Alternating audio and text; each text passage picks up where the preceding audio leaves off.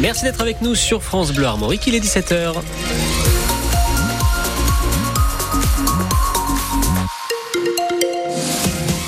Les infos, Éric Bouvet. D'abord, la disparition de Robert Badinter, père de l'abolition de la peine de mort. Il est décédé la nuit dernière à l'âge de 95 ans. Il est, vous le disiez, le père de l'abolition de la peine de mort en France. C'était en 1981, dans un pays alors majoritairement pour la peine capitale. C'est lui aussi qui, en 1982, fait voter la dépénalisation de l'homosexualité. Emmanuel Macron a salué une figure du siècle, une conscience républicaine, l'esprit français, et annoncé qu'un hommage national lui serait rendu. Edmond Hervé aussi lui rend hommage.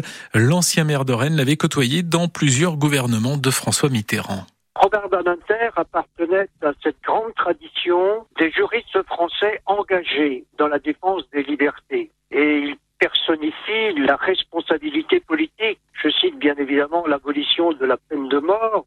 Et lorsque j'évoque la responsabilité politique, cette abolition s'est faite alors que l'opinion n'y était pas favorable. Lorsque l'on évoque euh, les libertés individuelles et collectives, je pense également à cette loi qu'il a fait voter pour supprimer les tribunaux euh, d'exception militaire et la Cour de sûreté de l'État. Robert Badinter était aussi un Européen convaincu et toujours au nom des libertés publiques, c'est à lui, par exemple, que nous devons la possibilité pour tout justiciable français de saisir la Cour européenne des droits de l'homme. L'ancien maire de Rennes, Edmond Hervé, joint par euh, Loïc Guélec. Hein, vous pouvez retrouver son interview euh, complète euh, sur francebleu.fr, tout comme la biographie de, Robert Badinter, des photos, des archives sur francebleu.fr donc, et sur votre appli ici. 4 TER et un TGV annulés ce matin entre Rennes et Saint-Malo après un accident de personne à hauteur de Bonne-Main.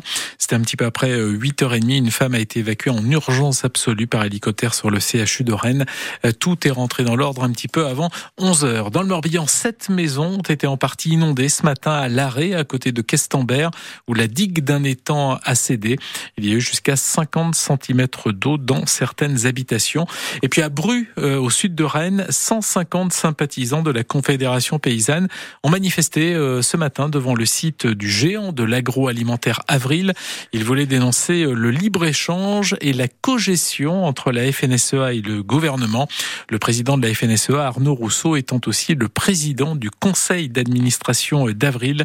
Les manifestants ont bloqué les entrées du site de Bru avec des tracteurs et déployé sur les grilles des banderoles.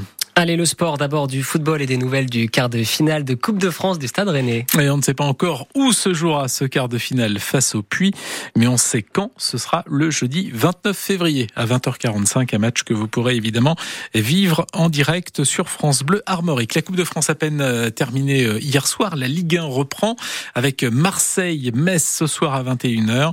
Le leader, le PSG, accueille Lille demain soir au Parc des Princes. Quant au club breton, il joue tous les trois dimanche. Rennes au À 13h, Brest à Clermont à 15h. Toujours à 15h, Lorient recevra Reims. Et puis dès ce soir, il y a du rugby. Le RC Van reçoit Aurillac à la Rabine en cas de victoire. Les Vantais pourraient reprendre la place de leader à Provence Rugby qui a perdu hier soir à Agen.